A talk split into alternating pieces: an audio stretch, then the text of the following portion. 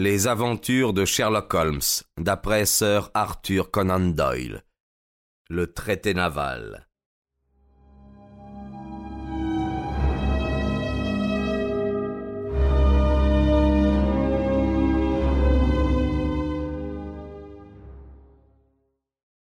Son frère nous avait rejoints et nous sortîmes tous les quatre ensemble. Nous fîmes le tour de la pelouse pour arriver au côté extérieur de la fenêtre du jeune diplomate. Il y avait, comme on l'avait dit, des traces de pas sur la plate-bande, mais par malheur elles étaient confuses et vagues.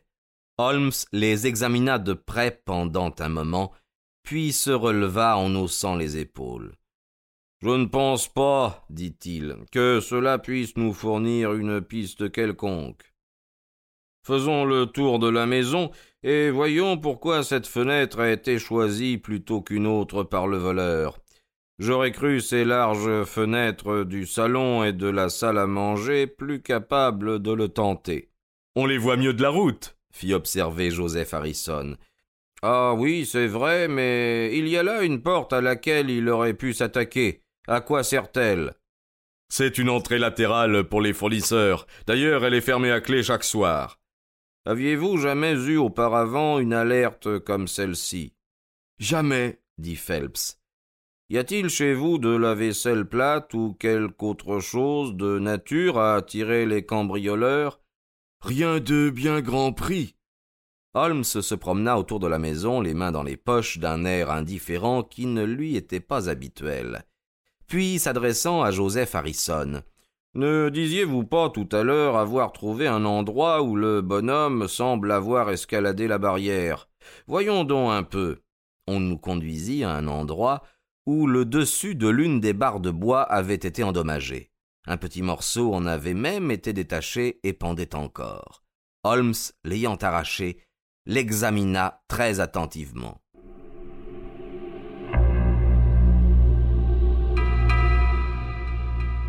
Croyez-vous que cela ait été fait la nuit dernière? Cela paraît plus ancien pourtant. Ah oui, peut-être. Il n'y a pas de traces de l'autre côté. Non. J'imagine que nous ne trouverons rien ici qui nous mette sur la voie. Retournons dans la chambre et discutons la chose. Tandis que Percy Phelps s'avançait d'un pas très lent, s'appuyant sur le bras de son futur beau-frère, Holmes traversa rapidement avec moi la pelouse, et nous arrivâmes ainsi les premiers devant la fenêtre ouverte de la chambre.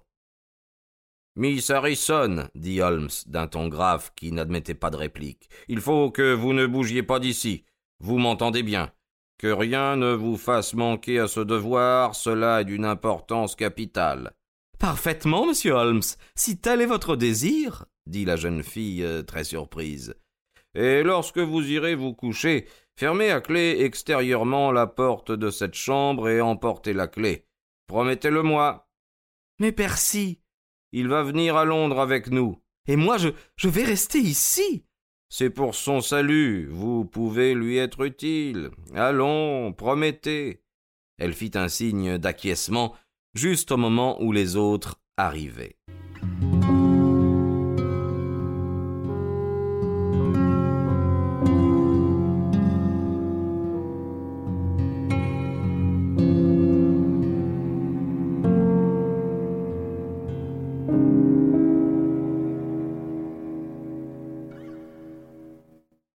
Pourquoi, Annie, restez-vous donc là vous ennuyer lui cria son frère. Sortez donc, venez donc au soleil. Non, merci, Joseph. J'ai un léger mal de tête et, et cette pièce est délicieusement fraîche et agréable. Quelles sont maintenant vos intentions, monsieur Holmes? demanda notre client. Eh bien, pour examiner cette affaire, euh, secondaire en somme, nous ne devons pas perdre de vue notre enquête principale. Il me serait très utile que vous vinssiez avec nous à Londres. De suite? Oui. Aussitôt que vous le pourrez, disons dans une heure. Je m'en sens la force, si je puis vraiment servir à quoi que ce soit. Oh. Vous serez d'un grand secours. Peut-être désirez-vous que j'y passe la nuit? J'allais précisément vous le demander.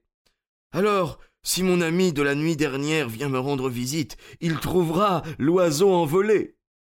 Nous sommes tous entre vos mains, monsieur Holmes, et c'est à vous de commander. Peut-être préférez-vous que Joseph nous accompagne, ne fût-ce que pour me soigner.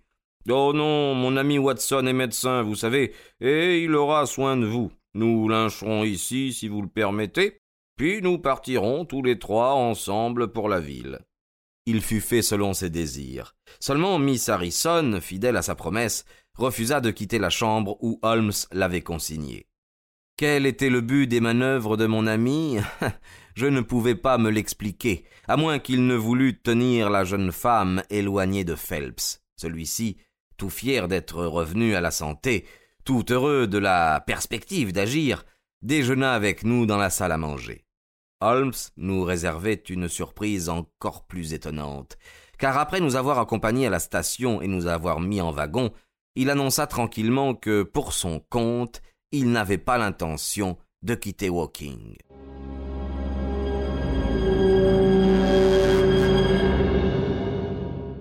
Il y a encore un ou deux petits détails que je désirerais approfondir avant de m'en aller. Votre absence, monsieur Phelps, me servira même à certains égards. Watson, quand vous arriverez à Londres, vous m'obligerez en vous faisant conduire tout de suite avec notre ami à mon appartement de Baker Street, et en ne quittant pas votre hôte euh, que je ne vous ai revu. Il est bien heureux que vous soyez de vieux camarades d'école. Vous devez avoir beaucoup de choses à vous dire. Monsieur Phelps peut, pour cette nuit, s'installer chez moi, dans la chambre d'amis. Je vous rejoindrai demain matin, à temps pour déjeuner. Il y a un train qui m'amènera à huit heures à Waterloo. Mais, et notre enquête à Londres? demanda Phelps avec inquiétude. Oh. Nous nous en occuperons demain. J'estime que, pour le moment, je serai plus utile ici. Vous pouvez leur dire à Briard Brahe que j'espère être de retour demain soir, cria Phelps, comme le train commençait à se mettre en marche. Je ne compte guère retourner à Briard Brahe, répliqua Holmes. Et nous l'aperçûmes au sortir de la gare, nous faisant gaiement signe de la main.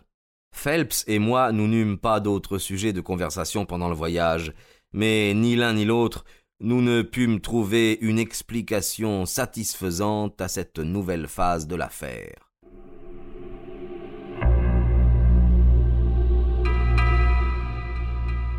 Je suppose qu'il veut découvrir quelque indice au sujet de la tentative de vol de la nuit dernière, si toutefois il s'agit d'un vol, mais pour moi, je ne crois point que ce fût un voleur ordinaire.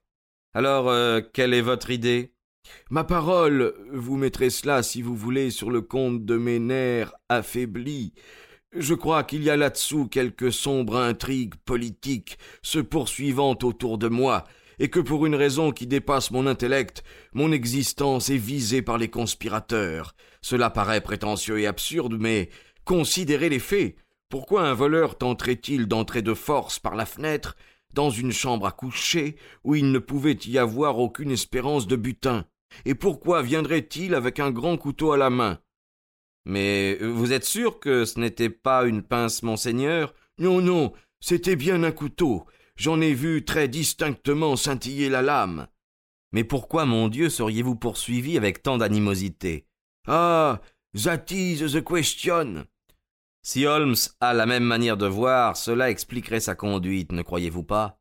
Supposons que votre idée soit exacte. S'il peut mettre la main sur l'homme qui vous a menacé la nuit dernière, il aura évidemment fait un grand pas vers la découverte de celui qui a pris le traité. Il est stupide, en effet, de présumer que vous avez deux ennemis, dont l'un vous pille, tandis que l'autre en veut à votre vie. Monsieur Holmes a dit cependant qu'il ne retournerait pas à Briard Brahe.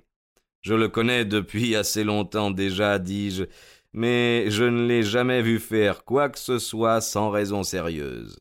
Et là-dessus nous changeâmes de sujet de conversation. Ce fut pour moi une journée pénible. Phelps était encore sous le coup de sa longue maladie. En outre, ses malheurs l'avaient rendu nerveux et, et chagrin.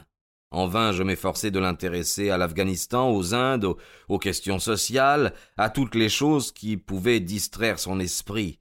Il revenait sans cesse à son traité perdu, s'inquiétant, cherchant à deviner, multipliant les conjectures sur ce que M. Holmes faisait, sur les mesures que Lord Holdhurst était en train de prendre, sur les nouvelles que nous aurions le lendemain matin. À la fin de la journée, son agitation devint tout à fait douloureuse.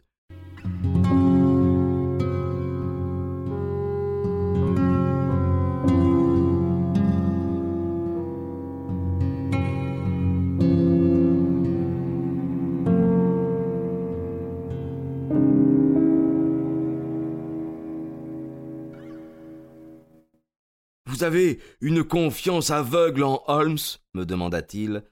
Je lui ai vu faire des tours de force. Mais il n'a jamais élucidé une affaire aussi ténébreuse que celle-ci. Oh, il a résolu des problèmes encore bien plus compliqués.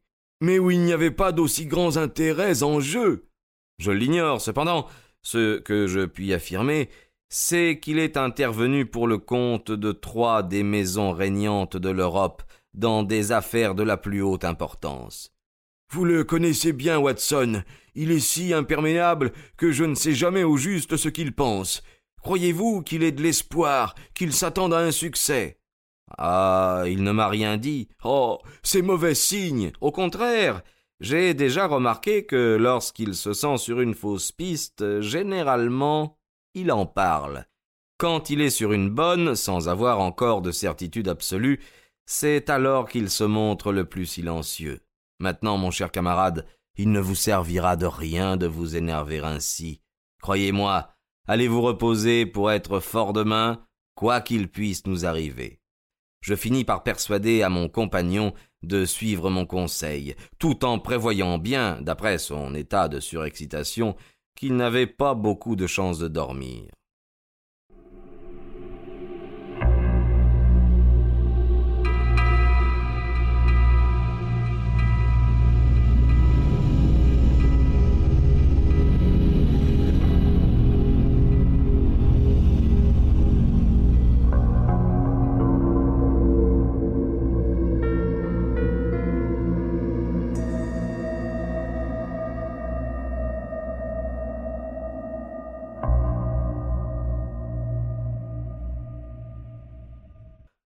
Il faut croire que ces dispositions étaient contagieuses, car je fus très agité moi-même la moitié de la nuit, méditant cet étrange problème, inventant mille systèmes dont chacun était plus invraisemblable que l'autre.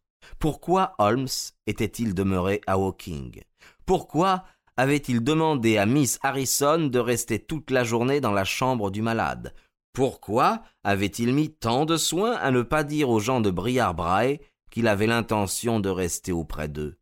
Je me cassai la tête, jusqu'à ce que la fatigue l'emportant, je cessai de chercher le pourquoi de cette étrange aventure. Il était sept heures lorsque je m'éveillai. Je me précipitai dans la chambre de Phelps, que je trouvai épuisé, anéanti par une nuit sans sommeil. Son premier mot fut pour me demander si Holmes était arrivé. Il sera là à l'heure où il a promis d'y être, répondis-je, ni avant ni après. Et j'avais bien raison, car il était à peine huit heures qu'un en somme s'arrêtait à la porte et que notre ami en sortait. De la fenêtre où nous nous tenions, nous vîmes que sa main gauche était bandée et sa figure était très pâle et très sombre. Il pénétra dans la maison, mais il lui fallut quelques minutes pour monter l'escalier. Il a l'air tout déconfit, s'écria Phelps. Je fus forcé de convenir que c'était vrai. Après tout, dis-je, la piste est probablement ici, en ville. Phelps poussa un gémissement. Je ne sais pas pourquoi, reprit-il. J'avais beaucoup espéré de son retour, mais certainement sa main n'était pas bandée comme cela hier. Que peut-il y avoir? Vous n'êtes pas blessé, Holmes lui demandai-je dès son entrée. Bon, ce n'est qu'une égratignure due à une maladresse, répondit-il en nous saluant d'un signe de tête. Votre cause, monsieur Phelps, est sûrement l'une des plus ténébreuses que j'ai jamais eu à tirer au clair. J'avais bien peur que vous ne la trouviez au-dessus de vos forces. Cela a été une bien curieuse affaire. Mais votre bandage dénote une aventure. Ne nous direz-vous pas ce qui est arrivé? Après déjeuner, mon cher Watson, N'oubliez pas que j'ai déjà parcouru trente miles ce matin et que l'air du Suré ouvre l'appétit. Il n'y a pas eu, n'est-ce pas, de réponse à ma note au cocher? Bien. Au fait, nous ne pouvons pas nous attendre à réussir à tout coup.